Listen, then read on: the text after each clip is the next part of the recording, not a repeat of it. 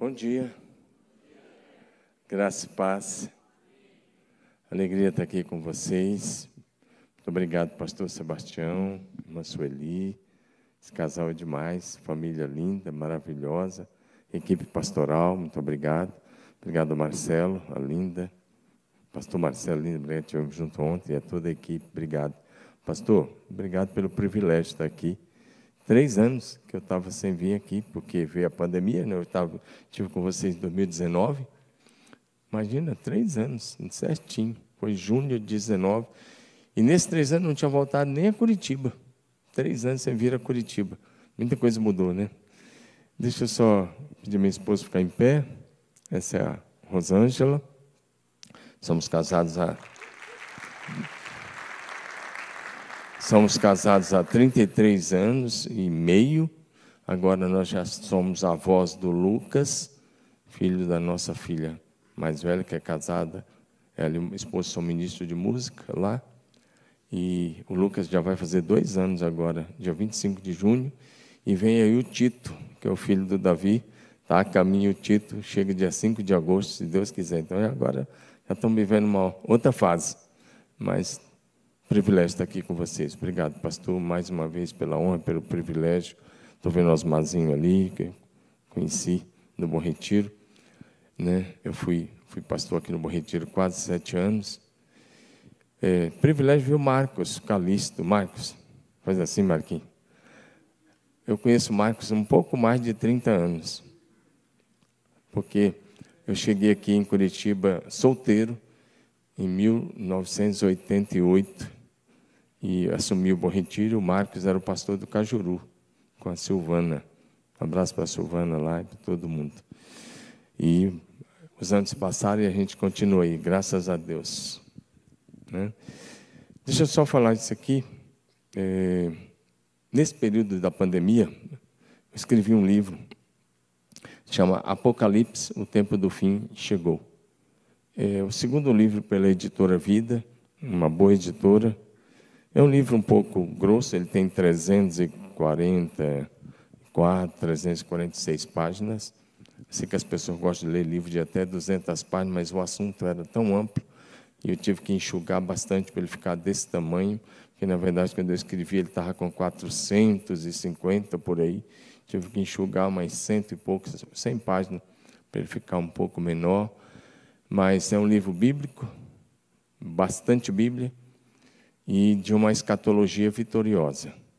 E quando você lê livros sobre Apocalipse, se você não tiver cuidado, você termina querendo pegar a sua mochila e ir para o meio da mata e se esconder, dependendo da escola escatológica de quem está ministrando.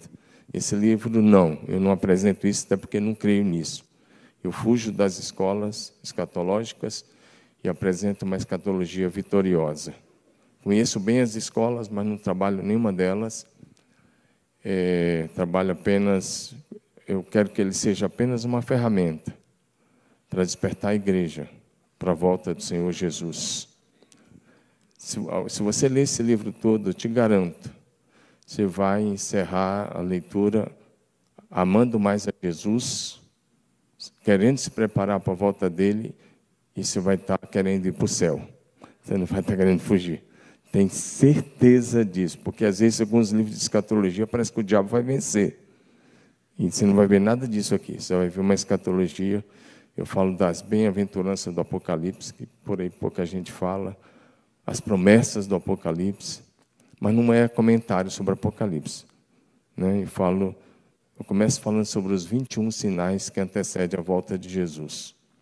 E na minha compreensão, dos 21 sinais que apontam para a volta de Jesus, 18 já se cumpriram. Na minha, no meu simples entendimento, faltam três sinais, três ou quatro, para Jesus voltar, mas precisamente três. Quer saber quais são os três que faltam para Jesus voltar? Pega o livro lá fora na saída.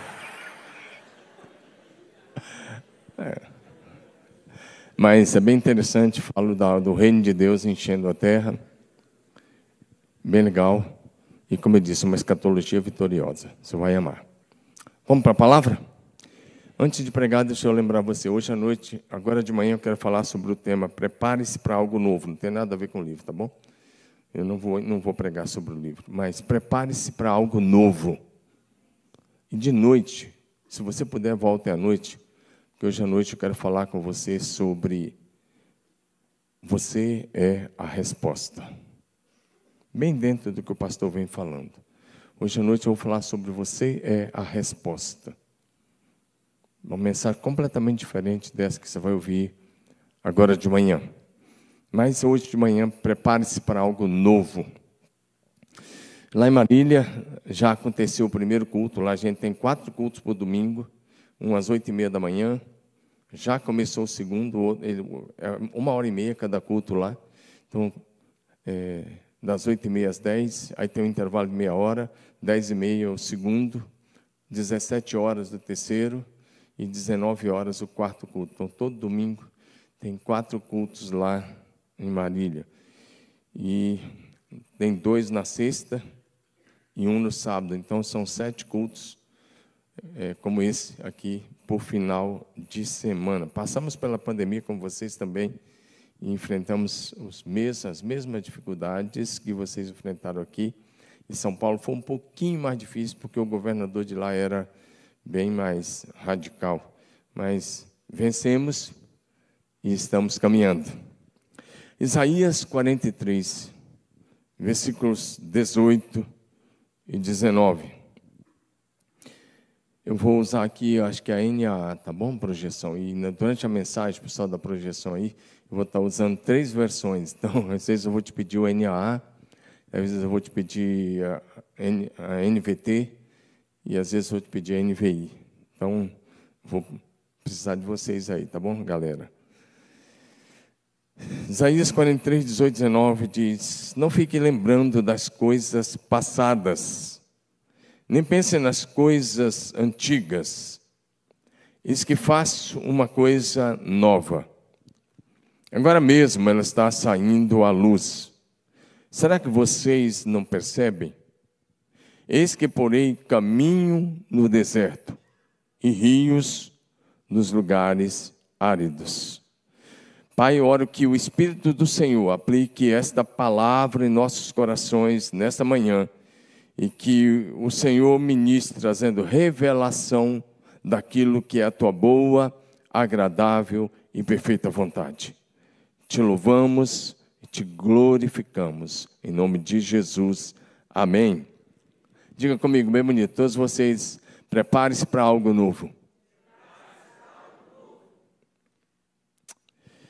O problema é que quando a vida cristã, à medida que os anos vão passando, se você não tiver cuidado, a gente vai caindo numa rotina. E a gente começa a achar que vira a igreja e parece que a gente acha que já sabe o que vai acontecer. Mas eu quero dizer a você que Deus tem algo novo para cada um de nós.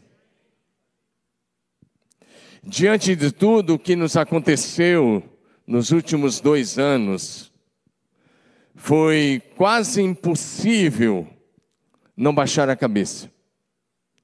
Porém, Deus nos ajudou.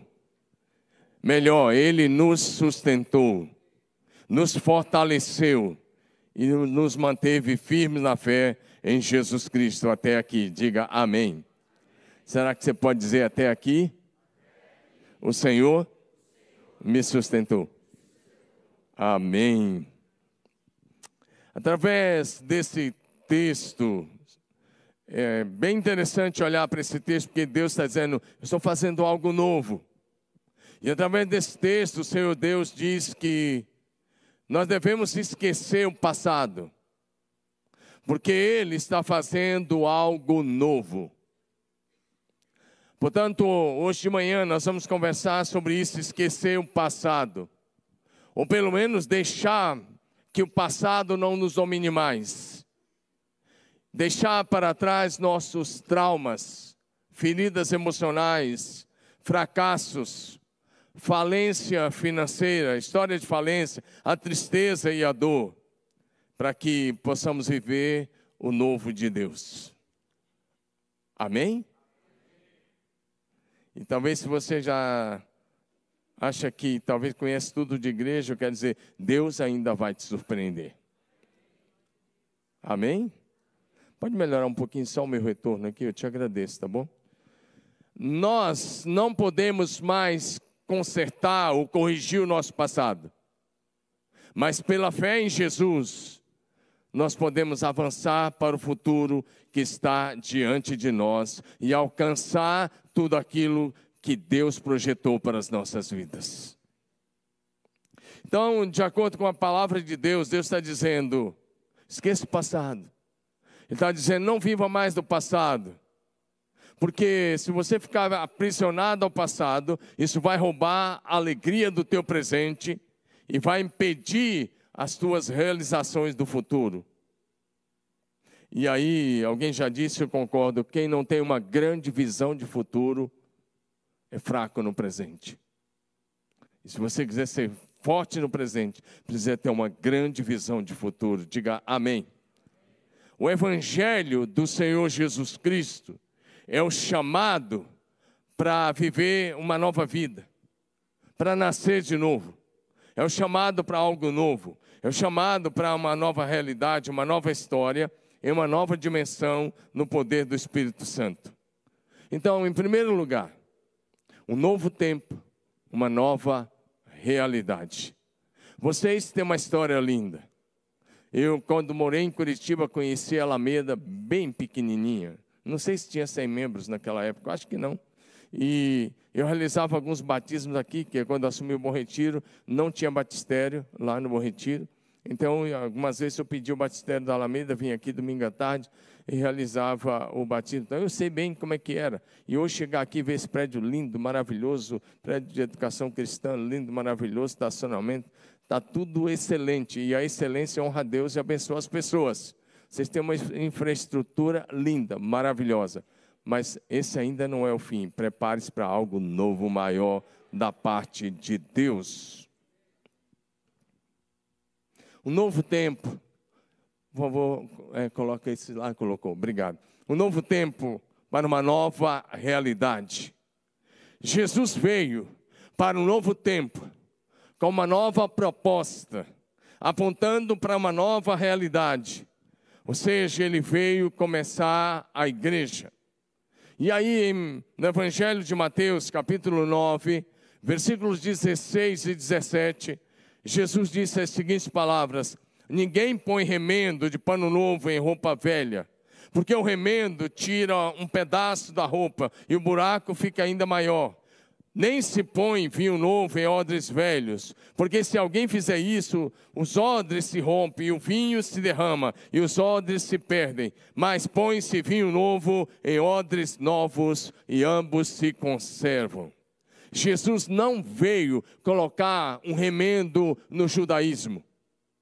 Tudo que o judeu esperava é que Jesus viesse e desse apenas uma ajeitada, uma maquiada no judaísmo. Jesus disse: Não, eu não vim colocar um remendo no judaísmo. Aliás, o que ele veio começar não tinha nada a ver com o judaísmo. Ele disse: Eu vim começar algo novo. A eclesia, a igreja, o povo de propriedade exclusivo do Senhor Deus. Diga amém. E essa é uma das razões porque Jesus foi rejeitado. Porque Jesus veio não para dar uma consertada no judaísmo, mas para começar uma raça eleita, o sacerdócio real, a nação santa. Amém? Uma proposta nova. E aí, o que Jesus veio começar não cabia dentro do judaísmo. E às vezes você está tão acostumado com ser igreja de um modelo, e aí você perde o que Jesus tem para você. E Jesus tem algumas coisas muito importantes para esses dias da vida da igreja. Se eu tivesse que te falar, se eu fosse falar profeticamente o que eu creio que vai acontecer nos próximos dias, e acredito que a partir desse ano, para mim, o que vai acontecer, os próximos eventos da história da, da igreja, o que está para frente da igreja, Se a gente for olhar para o mundo apenas fazendo apenas uma, uma, uma visão, ou apresentando uma visão sociológica ou geopolítica, talvez você vai pensar no que está vindo aí e olhando para aquilo que você assiste na TV ou nas mídias sociais, você vai ficar meio des desesperado. Mas não é bem assim. O que está por frente da igreja. Primeira coisa que vai vir agora, se eu fosse falar profeticamente, ia dizer: o que vai vir agora é um derramamento do Espírito Santo sem precedentes na história da igreja. É isso que vai vir. A igreja não caminha para o caos. A igreja caminha para o maior avivamento de toda a história o derramamento do Espírito Santo. Esse é o primeiro evento que vai acontecer. E no meio de tudo isso vai ter algo não agradável. Vai ter. Vai ter a grande tribulação. A igreja, na minha crença, vai passar pela grande tribulação. E só gente cheia do Espírito Santo vai aguentar. Porque aqueles que desistiram numa pandemia tão simples, perto de tantas coisas pesadas que a igreja enfrentou, não atravessarão esse período, vão desistir da fé. Mas depois daqueles dias, o próximo episódio é que o céu vai se abrir e Jesus vai descer. Então, as três coisas que vão acontecer agora para frente, na, olhando para frente, é, é um derramamento do Espírito Santo a, a nível mundial sobre a igreja. Um avivamento jamais visto. Uma colheita de alma jamais vista como fruto desse avivamento. Quanto tempo vai durar? Eu não sei. Quantos anos vai? Também não sei. E depois havia a grande tribulação. E depois, os céus vão se abrir e Jesus vai descer. É isso que está na nossa frente. Posso ouvir um amém de quem? Estude a Bíblia com os olhos bem abertos, peça revelação, você vai ver isso. Então, olhe para frente com otimismo. Olhe para frente como quem crê em algo grande. Olhe para frente como quem crê em algo jamais visto na história da igreja. Como eu disse, a igreja não caminha para o caos, a igreja caminha para a glória. Posso ouvir um amém de novo aí de quem está bem, bem acordadão aí? Você sabe que você está aqui no, hoje de manhã fala muito a teu respeito. Porque você venceu o frio para estar tá aqui. Amém? O Evangelho de Jesus é o chamado para vivermos uma nova história. A gente sabe disso, todo mundo conhece. 2 Coríntios 5,17. Assim que, se alguém está em Cristo, é uma nova criatura. As coisas velhas já passaram e tudo se fez novo. Em Cristo, como já mencionei, 1 Pedro 2,9 vai dizer: Nós somos a geração eleita, o sacerdócio real, a nação santa, o povo de propriedade exclusivo de Deus, para anunciar as grandezas daquele que nos chamou das trevas para a sua maravilhosa luz. Então, olhe para frente. Olhe para o futuro. Provérbios capítulo 4, versos 25 e 26. Eu vou pedir agora aí, pessoal da mídia, para colocar na NVT, a nova versão transformadora. É, Provérbios capítulo, 20, capítulo 4, versos 25 e 26 diz: Olhe sempre para frente. Será que você pode ler isso comigo? Vamos lá?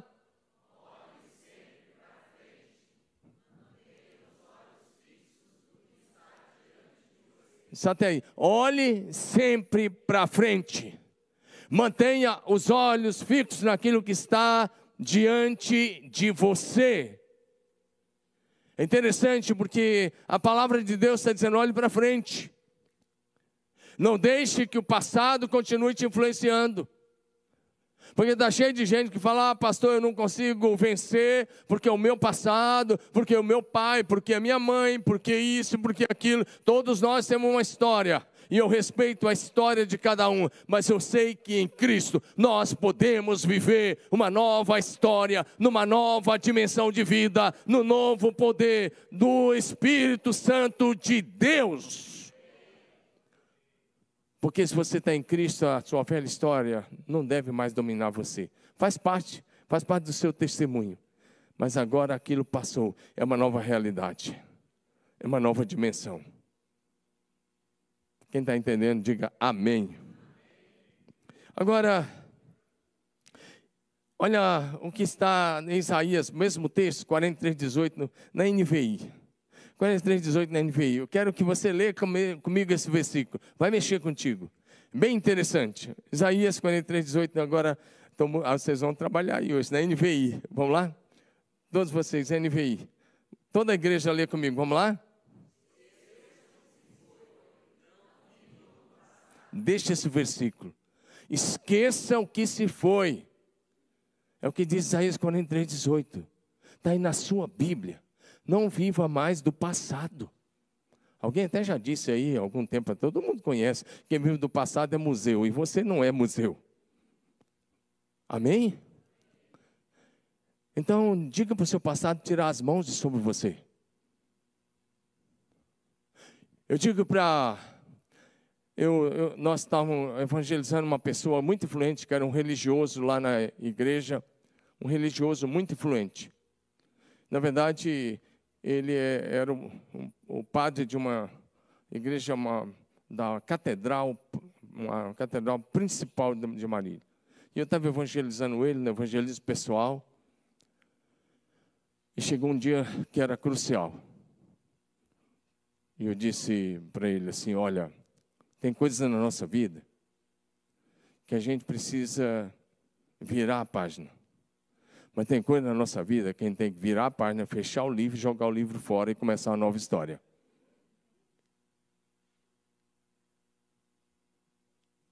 E hoje ele está lá na igreja. Eu tive a oportunidade de batizá-lo ano passado. Tem coisa na nossa vida, irmão, que você tem que só virar a página já está bom. Mas tem coisas que você tem que virar a página, fechar o livro, joga o livro fora, começa a escrever uma nova história. Porque senão você nunca vai ver o propósito de Deus. Você tem que decidir se é o teu passado que vai dominar você, influenciar você, ou se é a, a, o propósito eterno de Deus para a sua vida.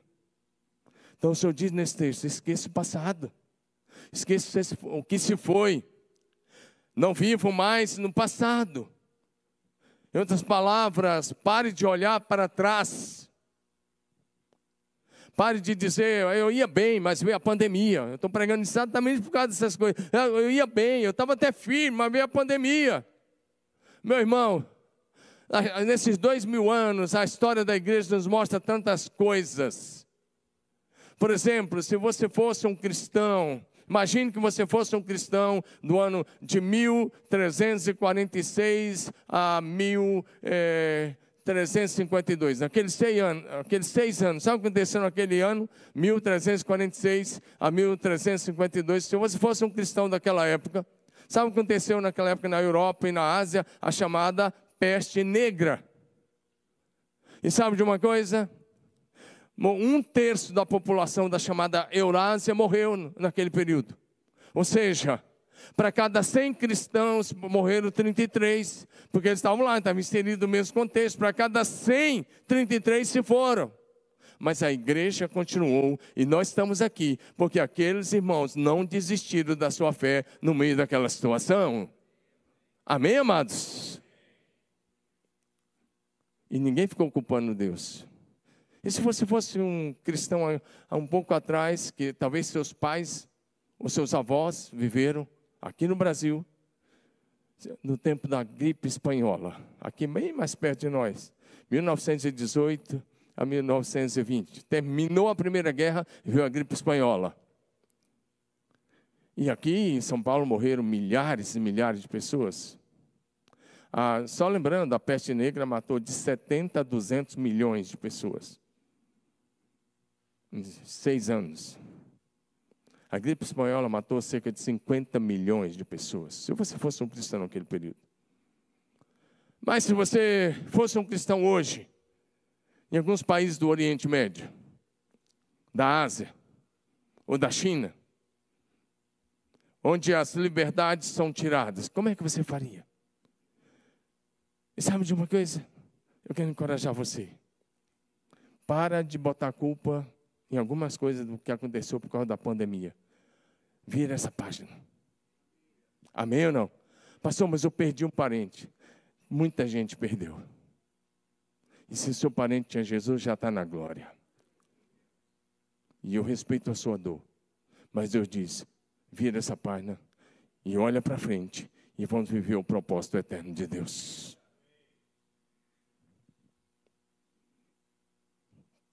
Bem interessante isso, olhe para frente. Jesus disse em, em Lucas 9, 62: Quem põe a mão no arado e olha para trás, não é apto para o reino dos céus. E agora vamos recordar as palavras do apóstolo Paulo, Filipenses capítulo 3, versos 13 e 14. Paulo escreve: Irmãos, contra mim, não julgo havê-lo alcançado, mas uma coisa faço, esquecendo-me das coisas que ficaram ou que ficam para trás, e avançando para as que estão adiante de mim, prossigo para o alvo, para o prêmio da soberana vocação de Deus em Cristo Jesus. Será que você pode ler essa parte que diz assim: esquecendo-me? Coloca de novo aí, projeção, por favor. Vamos lá? Esquecendo o primeiro versículo, verso 13. Ah, você pode ler isso comigo? Vamos lá? Filipenses 3, 13. 3. Vamos lá? 1, 2, 3, esquecendo. Começando a palavra esquecendo. Todos vocês, bem bonito. Vamos lá?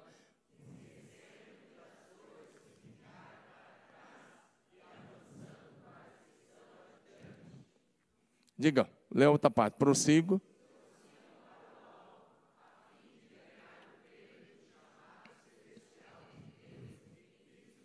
Amém?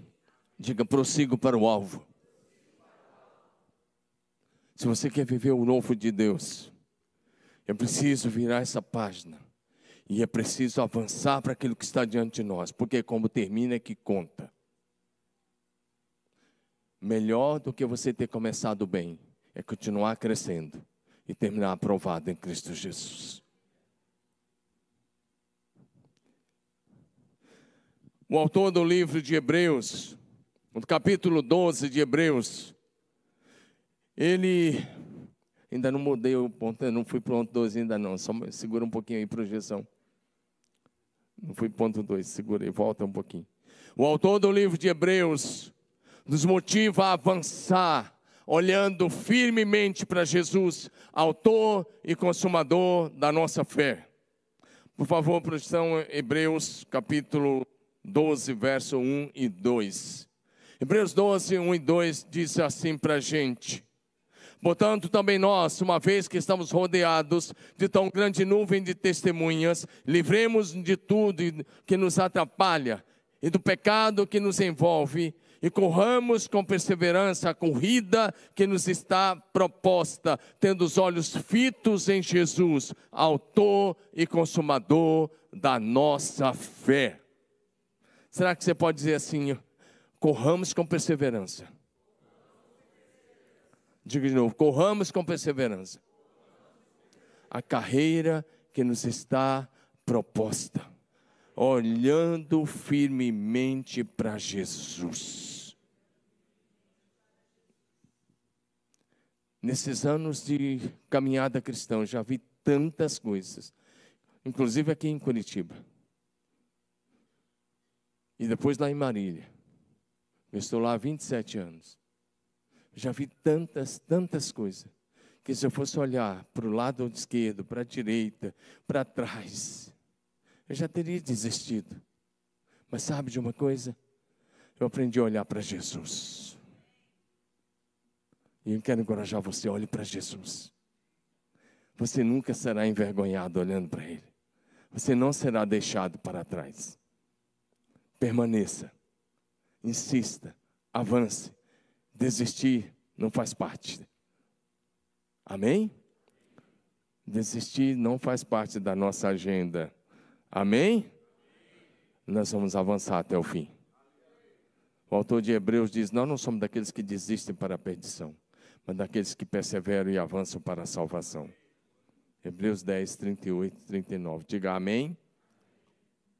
Segundo lugar, abra espaço para receber algo novo da parte de Deus. Você pode dizer isso comigo? É número dois. Vamos lá, todos vocês? Comigo, vamos lá? Abra espaço para receber algo novo da parte de Deus. Abra espaço na sua agenda.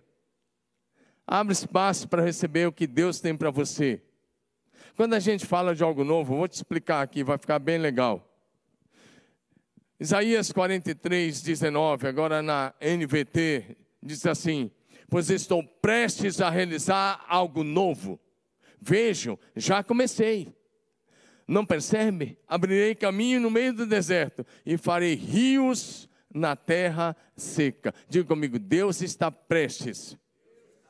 Diga, Deus está prestes a fazer algo novo. Essa igreja, eu sei que essa igreja ora. Eu sei que o pastor e a equipe pastoral são gente de oração, são pessoas de muita oração. Nós também oramos, nós temos uma torre de oração lá, que os homens começam a orar na torre 5 da manhã, todos os dias, de domingo a domingo, e eles vão até às 8 da manhã, as mulheres assumem às 8 da manhã, vão até às 18, e os homens reassumem às 18 e vão até meia-noite, todo dia. Domingo passado, nosso culto começou às 8 e meia da manhã, e nós não paramos nem um minuto, nem um minuto, e o culto acabou às 21 e 10. 12 horas e 40 minutos de oração ininterrupto. De verdade, nem um minuto. A gente tinha feito 50 dias de oração, da Páscoa ao Pentecoste, e no dia de Pentecoste a gente queria ficar 12 horas de oração, adoração, louvor e proclamação. E fizemos isso. E a igreja não esvaziou também em nenhum momento. E sabe como é que nós celebramos depois de 12 horas lá de oração e jejum? celebrando, celebrando e na presença do Senhor com muita alegria. Amém? E se você está orando, então se está orando, então espera algo novo. Se está orando, então creia que Deus vai te surpreender. Porque orar e não crer, então não faz sentido. Vocês estão orando, eu sei que vocês estão, então o avivamento virá. Amém?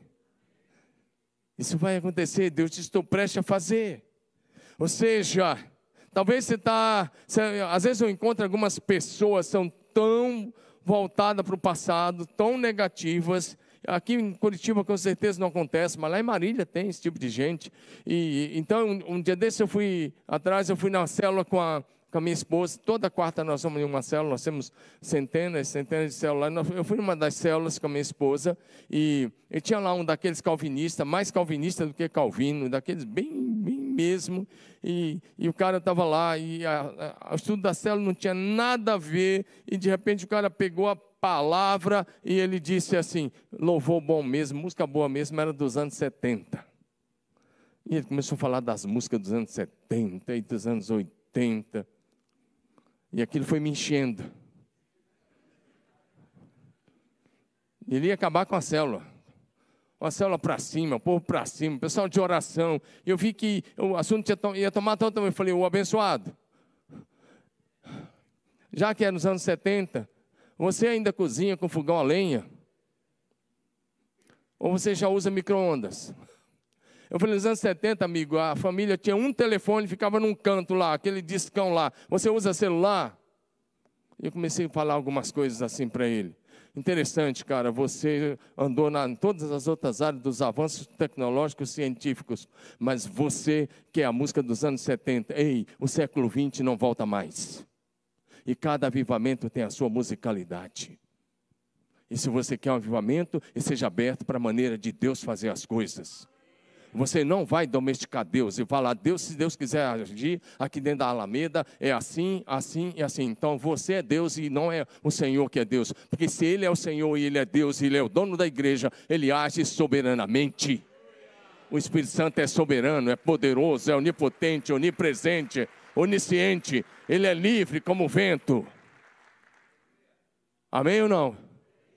Porque esse negócio de você querer enquadrar Deus, falar que quiser agir aqui é dentro desse quadrado, então é você que manda, não é Deus. E se você está agindo assim, você não vai ver avivamento coisíssima nenhuma. Você tem que estar aberto para o novo de Deus. Ah, mas eu não creio assim. Então você é religioso apenas. E um religioso, seu Espírito Santo, não passa de um defunto maquiado. É isso mesmo. Já viu um defunto maquiado? Tá, assim, pode, o rosto todo maquiado, está cheio de flor, tá, mas tem vida? Vocês são Espírito Santo, não tem vida, amado. Amém ou não? O Senhor Deus está fazendo. Para de falar das pessoas que saíram da igreja. Fale dos que estão chegando. Deus está trazendo muitas pessoas para essa igreja. Muitas famílias virão e ficarão aqui. Vocês prepararam a casa e Deus vai trazer as pessoas. Dá um glória a Jesus aí. Às vezes eu, aqui também acho que não acontece, mas lá em Marília acontece. Então, é, eu fui, às vezes vou conversar com os caras, os caras são tão pessimistas e eles começam a me lembrar. Pastor, mas lembra do fulano de tal? Uhum. Lembra do fulano de tal? Ah, pastor, ele saiu, não está mais. Eu falei, vamos celebrar os que chegaram? Amém? Porque no meio da pandemia, quando a maioria das igrejas não estavam batizando, Deus me deu uma ideia legal. Nós estávamos com muito mais de 500 células quando veio a pandemia. Só dos cursos de família nós tínhamos 120 turmas ah, funcionando e veio a pandemia. Ou seja, eu estava com 640 pequenos grupos quando chegou a pandemia. E de um dia para a noite, de uma semana para outra, eu fiquei com 13. Não, esse número não é bom, por favor. Esse número é. Eu fiquei com 12,5. e aí, fiquei com 12,5. e, e online, dos, dos, e cinco só presencial. Imagina uma queda dessa. E eu fiquei oito meses. Eu ia lá, com aquelas 1.500 cadeiras, e eu olhava para a câmera, eu pregava para a câmera, saía e chorava. Oito meses, sabe o que é isso? Quase nove meses. Para mim, mais de oito meses. Fazia o louvor com uma pequena equipe reduzida e colocava o culto na TV. Nós compramos os horários da manhã e da noite na TV. O culto lá sai na TV, local e regional. Então ia para a TV, saía na TV, o pessoal acompanhava de casa e e quarta-feira também as células tiveram que parar. Eu tinha gente que não queria parar, mas ficou tudo online. Agora, presta atenção. Chegou julho. Aí chegou julho e eu fui cortar o cabelo.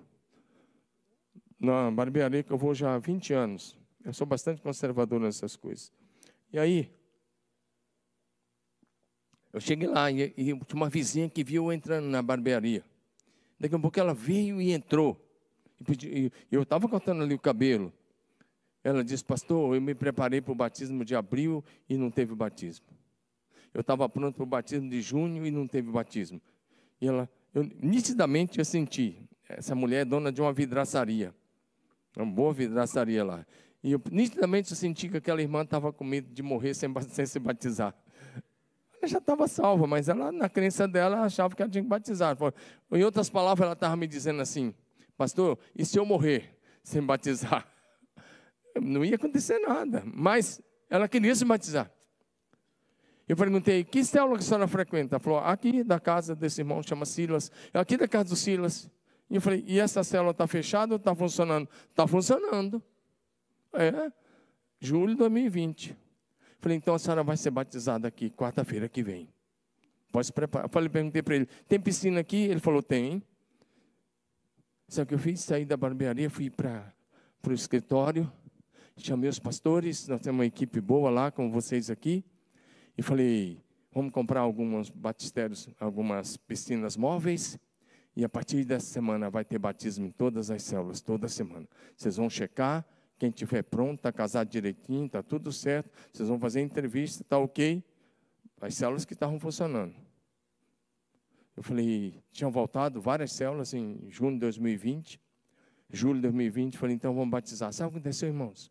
No meio da pandemia, de julho de 2020 a dezembro, toda semana nós batizamos. Toda semana teve batismo em alguma célula. Toda semana. Nós não batizava duas famílias diferentes, por causa daquele negócio, né? Batizava uma família só. Se fosse da mesma família, batizava as pessoas da família. Por causa de contaminação, a gente tomava todos os cuidados. E lá esfria também um pouco no mês de julho. O mês de julho estava frio para caramba. E imagina um frio. E eu fui no meio do frio e assisti os batismos. Ainda bem que eram meus pastores que faziam. Agora,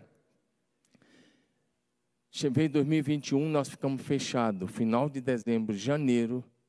Aí abriu fevereiro, fechou em março e voltou só em maio, irmãos. Imagina, de novo.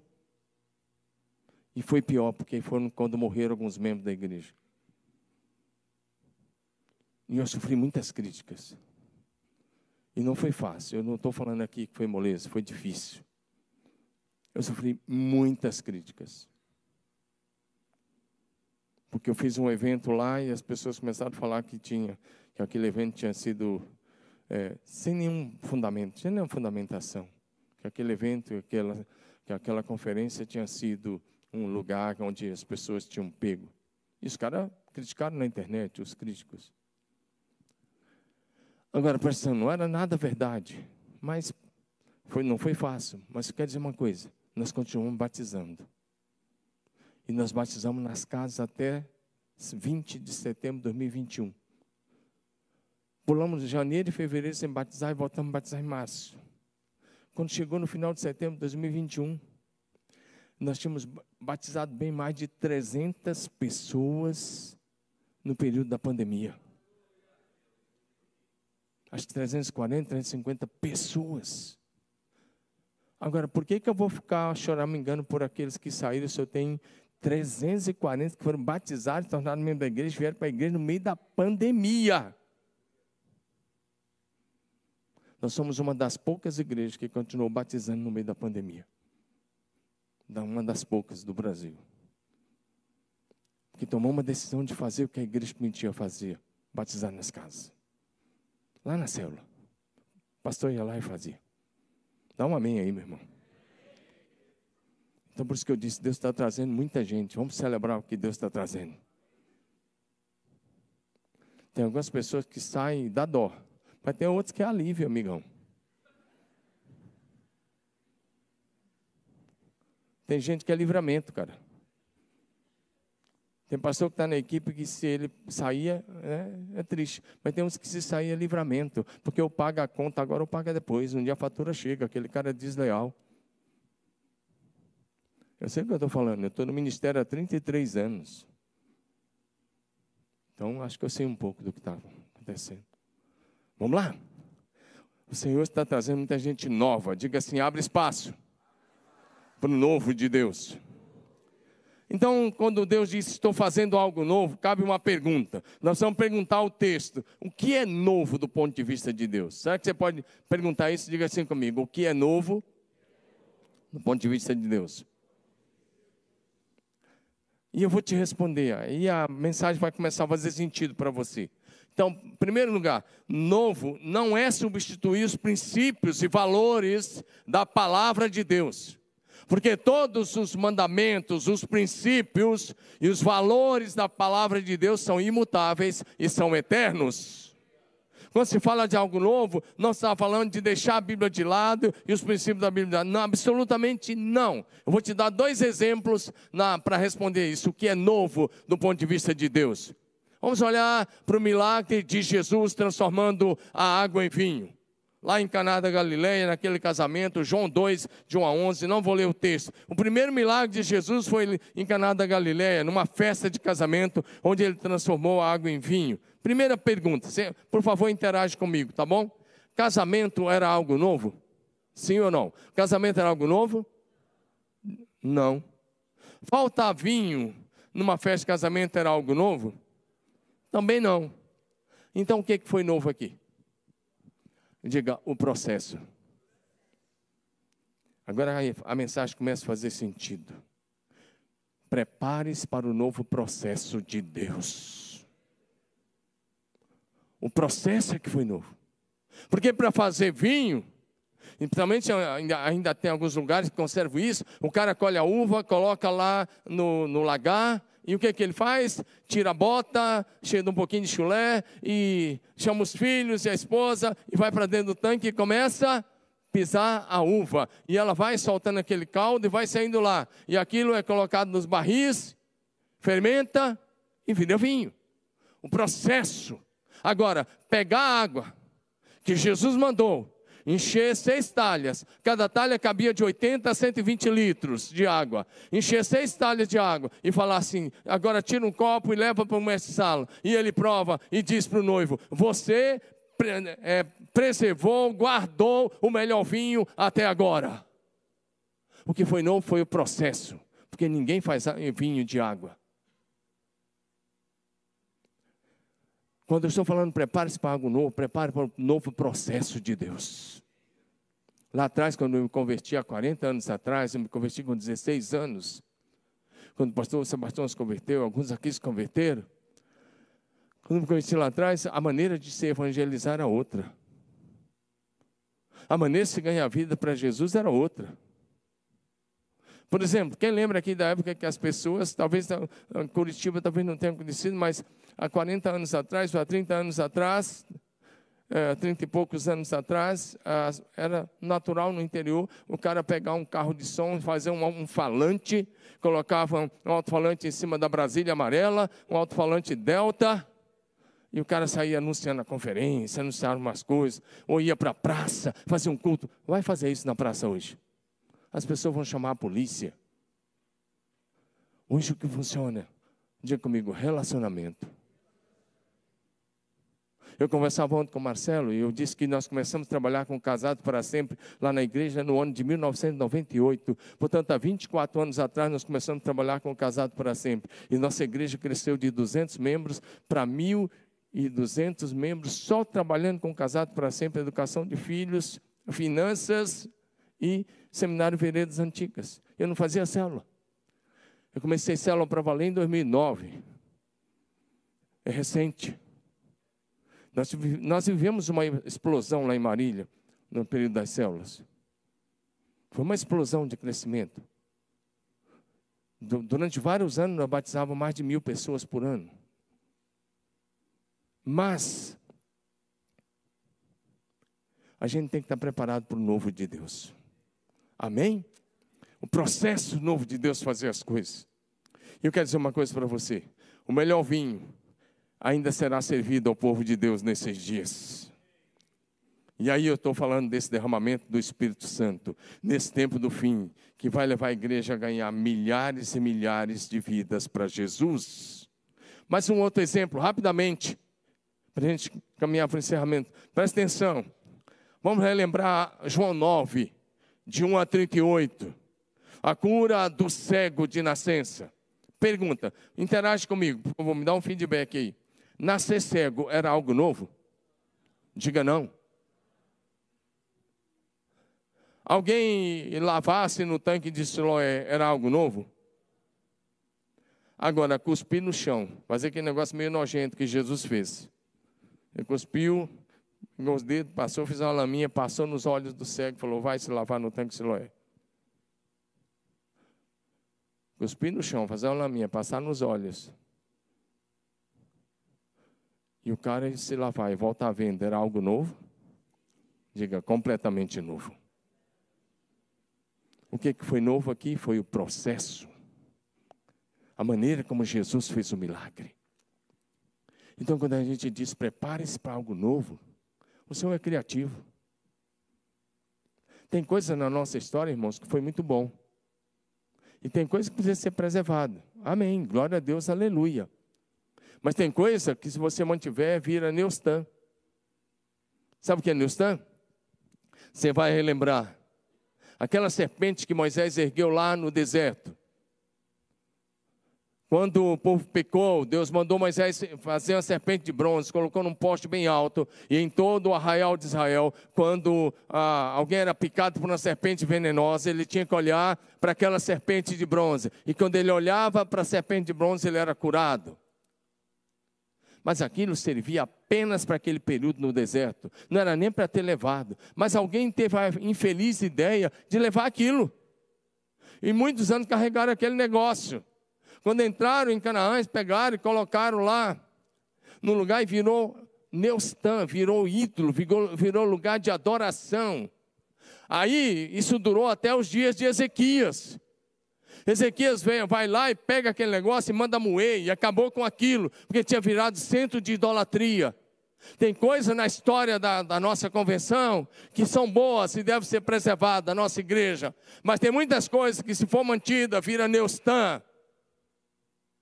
E você não vive o novo de Deus.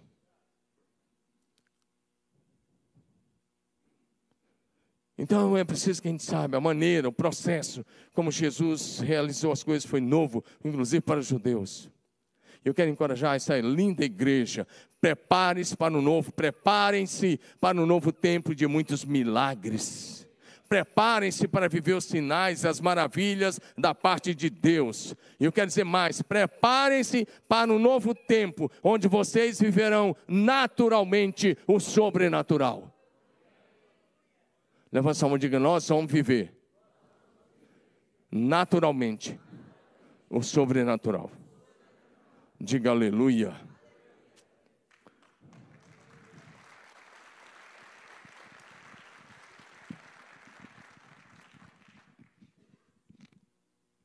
Fica tranquilo, mas eu vou encerrar dentro do horário, tá bom?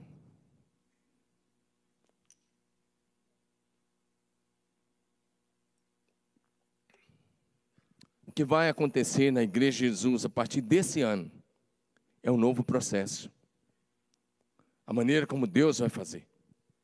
E isso vai acontecer no poder do amado Espírito Santo. Diga amém. A profecia de Joel, repetida por Pedro em Atos 2, ela acontecerá. E vocês fazem parte dessa profecia. E vocês vão viver o novo processo de Deus. Porque essa é uma promessa. A promessa do derramamento do Espírito Santo é para todas as igrejas e é para todos os filhos de Deus. Diga amém. Olha o que Deus diz em Abacuque 1,5. Vamos olhar para Abacuque. Quando Deus nos diz, olhe para frente, prepare-se para algo novo, nós temos que aumentar a nossa expectativa. Diga assim, aumente a sua expectativa. Fala para o seu vizinho de cadeira assim, aumente a sua expectativa. Se você quer viver algo novo, aumente a sua expectativa em Deus. É, Abacuque 2 na NVT, por gentileza. Tá? Projeção Vamos lá? Vocês são demais. Abacuque 1, 5 diz assim. Abacuque 1, verso 5. Não é esse versículo aí. Isso. Observe as nações ao redor. Olhem e admirem-se, pois faço algo em seus dias, algo em que vocês não acreditariam, mesmo que alguém lhes contasse. Hoje eu quero falar sobre isso com você. Deus está dizendo: Eu faço algo em seus dias tão grande que vocês não acreditariam, mesmo que alguém contasse. Por mais que eu me esforce para dizer o que Deus vai fazer, muitos de vocês não vão acreditar, mas alguém vai acreditar e vai viver. E os que acreditam vivem, diga amém. Quem não acredita, assiste. Amém? Você já viu como é que acontece no estádio de futebol? É, uma galera fica lá na arquibancada gritando, mas tem só 22 que entram lá dentro e, e procura dar o seu melhor. E quem está na arquibancada normalmente xinga, xinga, o juiz, xinga o jogador, xinga todo mundo. Bota aquele cara que está xingando lá dentro, vai ver o que ele faz com a bola no pé. Ei, Ficar na arquibancada assistindo o que Deus vai fazer nunca foi bom. Ficar lá de trás só olhando, murmurando, reclamando, criticando o que o pastor está fazendo, o que os pastores, com a equipe, que a liderança nunca foi bom. Depois você olha para Mical, que ficou assistindo o culto da janelinha e criticou Davi e se tornou estéreo. Depois você bate um papo com Eutico, quando chegar lá na glória que estava assistindo o culto da janela, caiu e morreu. Pela misericórdia, Deus foi lá e usou Paulo para ressuscitar. Então sai da janela, irmão. Vem para meio daqueles que estão fazendo. Amém? Vai para a linha de frente. Nós não somos chamados para assistir um avivamento, nós somos chamados para viver o avivamento. Quando eu estou pregando isso para você, eu quero dizer uma coisa, eu aprendi algo muito interessante. Se você quer um avivamento, provoque esse avivamento. Se você quer viver algo novo, provoque esse algo novo em Deus. Parece forte essa palavra, provoque. Eu não estou falando de provocar no sentido de brigar. Eu estou falando de provocar no sentido de fé. Se quer viver algo novo, provoque esse algo novo. Vou me fazer entender agora. Vamos relembrar dois episódios que você vai entender. Vai ser bem interessante você lembrar disso, provocar algo novo. Vamos dizer, vamos lembrar da mulher cananeia. Ela estava vivendo há muito tempo com uma filha possessa dentro de casa. Terrivelmente possessa. E ela vai lá. E ela vai lá e ela busca Jesus, fala: Jesus, tem misericórdia. Jesus fazia de conta, não estava nem ouvindo. Aí eh, ela vai insistindo e os discípulos chegam: Jesus, dá atenção para ela. Ela está, olha, está enchendo a paciência já. Era mais ou menos isso que o Pedro talvez falasse. Ela está aí, ó, incomodando já.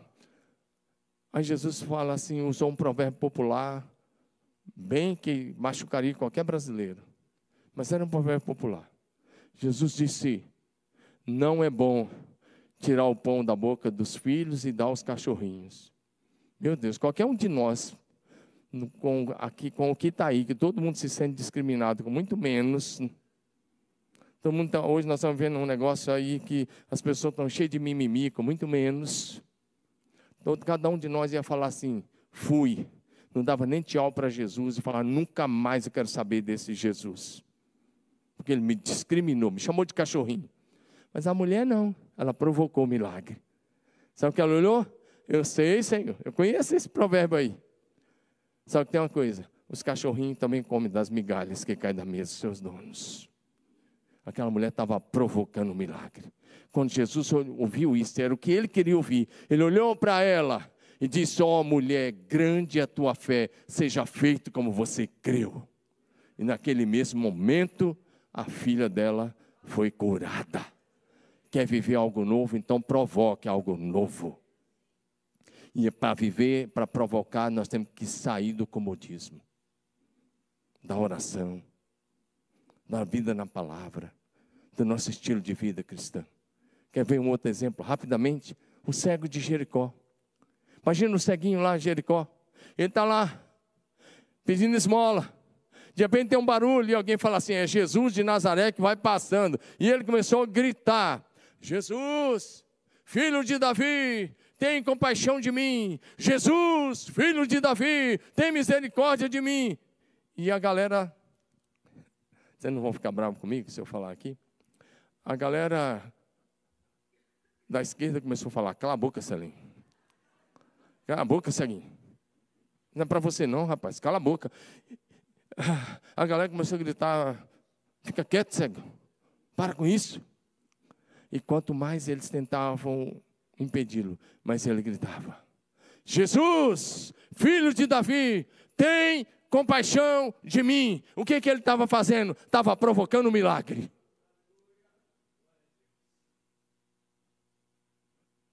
E Jesus mandou, Jesus parou.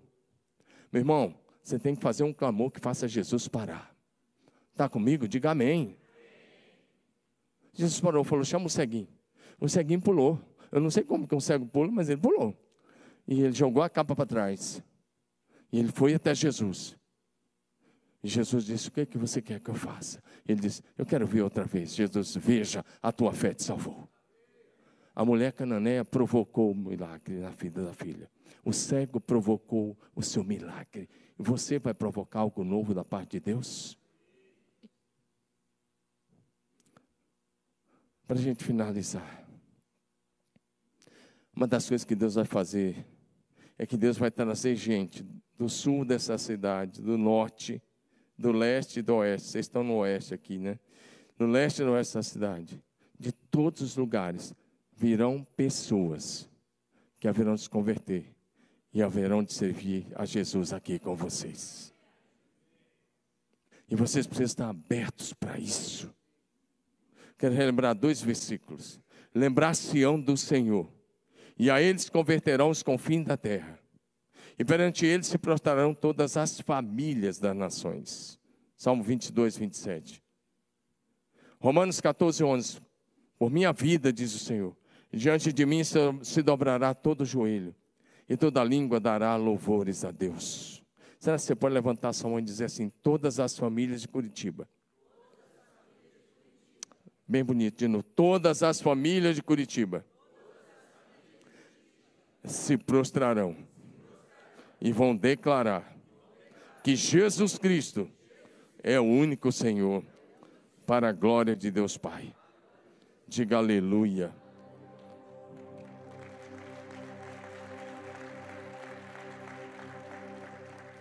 Prepare-se para algo novo, porque em Jesus e com Jesus o seu futuro será glorioso.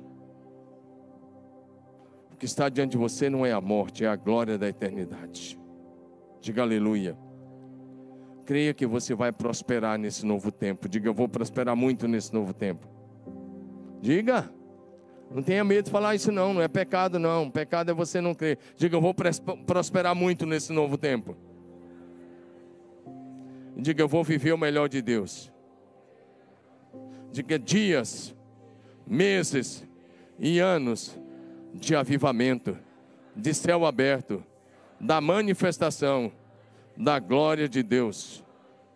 Eu quero convidar você a ficar em pé. Eu quero pedir a projeção colocar um último versículo. Aliás, penúltimo versículo. Vamos lá, pessoal do louvor, dá um.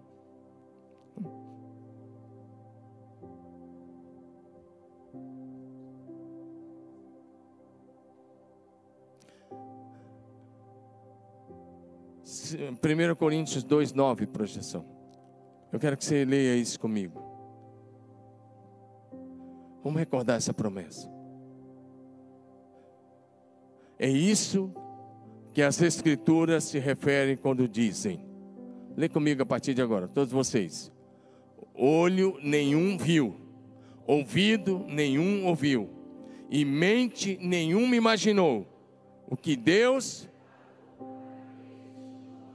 Quantos aqui amam o Senhor? que Deus tem preparado para você. Olho nenhum viu, ouvido nenhum ouviu e mente nenhuma imaginou.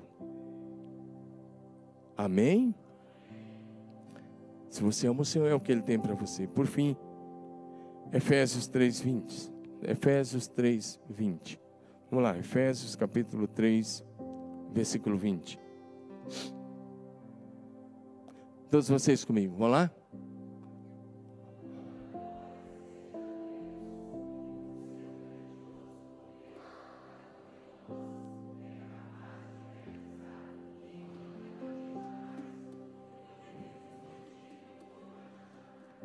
Texto, na outra versão, diz: Deus é poderoso para fazer infinitamente mais do que tudo que somos capazes de pedir ou imaginar, conforme o poder do Senhor que opera em nós. A história da igreja não se encerrará com o triunfo de nenhuma ideologia política ou religiosa, mas com o triunfo de Jesus Cristo e a sua amada igreja. Me permita só mostrar um vídeo para a gente orar, antes de cantar. Por favor, quero que você assista um vídeo de quatro minutos. Eu pedi para ficar em pé, senta um pouquinho só para assistir esse vídeo e a gente ora. Vamos lá? Assiste esse vídeo, por gentileza, está lá na projeção. Olha o que Deus pode fazer na sua vida.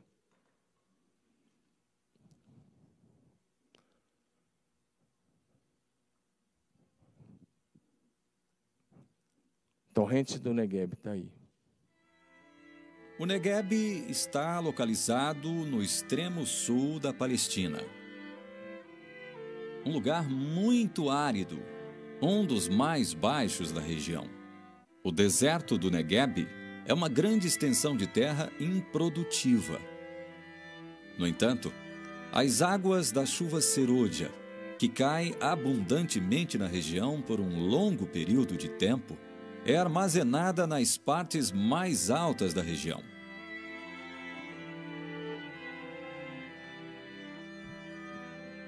E quando transbordam, formam as torrentes que invadem o deserto, trazendo grande inundação e transformando a terra árida em um rio que produz vida.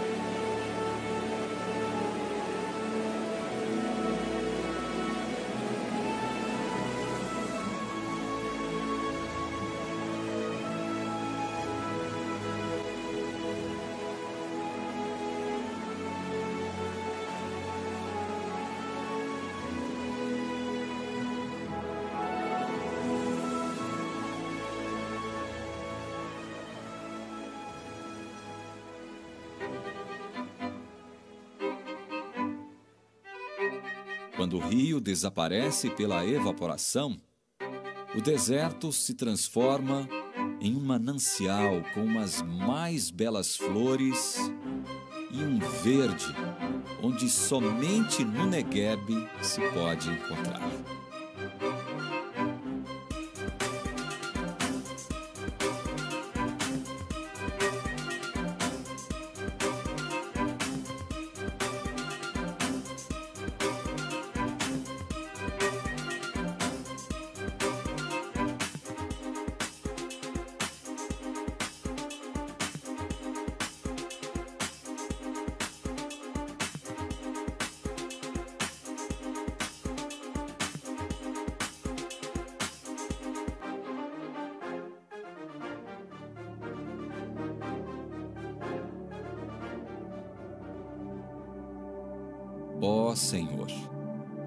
Com que prosperemos de novo, como as torrentes do Negueb.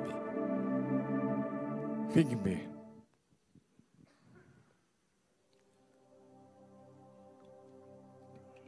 Isso é uma coisa que acontece todo ano em Israel. Em uma das caravanas que nós levamos para Israel, nós vimos isso aí, ao vivo e a cores. Deus pode fazer o deserto florescer. Ele disse: Eu abro o rio no ermo, faço o deserto florescer. E Deus disse: Estou fazendo algo novo. Eu não sei como é que você entrou aqui hoje. Não, sei como está seu casamento. Não sei como está a sua saúde. Não sei como estão as suas finanças. Eu sei que Deus pode transformar essa realidade. Enquanto cantamos, para a gente orar. Se você quer viver algo novo da parte de Deus, né? enquanto nós cantamos, quero viver algo novo. Vem à frente, eu quero orar com você aqui. Nós queremos orar com você aqui. Nós vamos orar antes de orar. Lembra que a mulher cananeia provocou o seu milagre?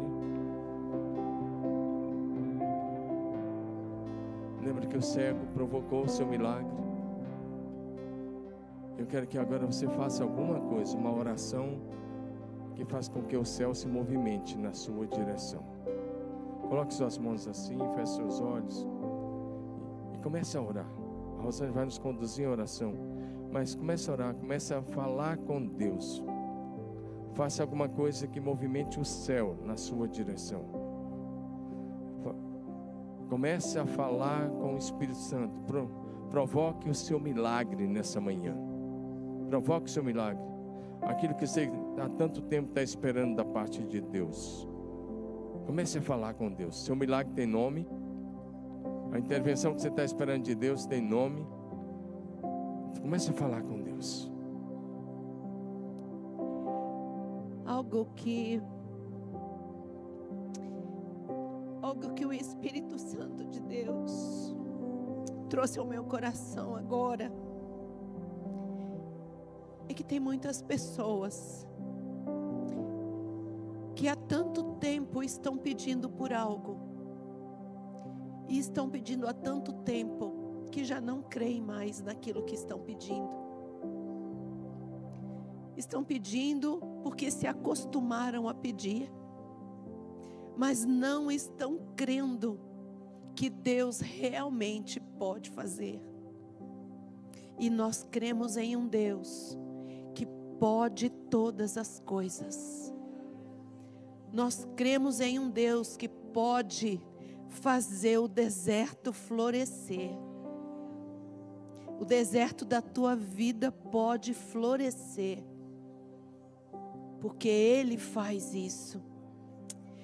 Pai, em nome de Jesus, nós queremos nesta manhã que o novo que vem da tua presença, o novo que vem do teu trono seja derramado sobre cada vida nesta manhã.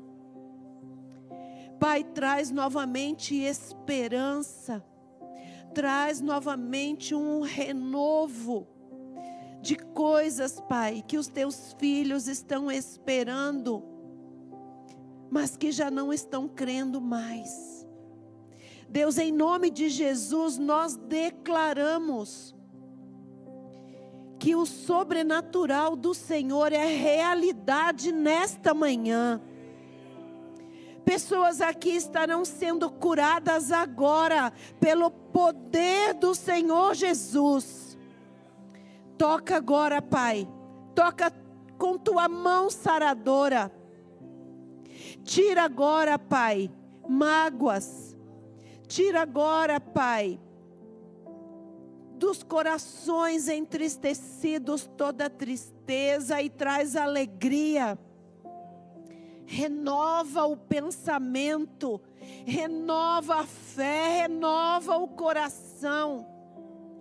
Que esta manhã seja a manhã do algo novo da tua parte para as nossas vidas.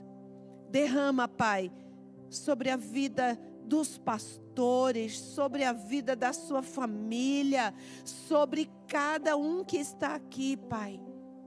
E o Senhor conhece o coração de cada um, o Senhor conhece a necessidade de cada um, o Senhor sabe o que cada um precisa, qual é o anseio do coração, qual é a busca de cada um, Pai. E a nossa oração é que esse algo novo da tua parte se torne uma realidade em nome de Jesus. Amém. Amém. Aleluia. Dá um forte aplauso a Jesus, Pastor Sebastião. Forte aplauso, é para Ele, é para a glória dele. É Ele que escreve uma nova história. É Ele que faz, viver, faz você viver uma nova realidade. Se você quiser, leia Passe lá e pega o livro. Deus abençoe você, Pastor Sebastião. E lembra da noite, vamos pregar sobre você é a resposta. Vai ser demais. Amém, meus irmãos.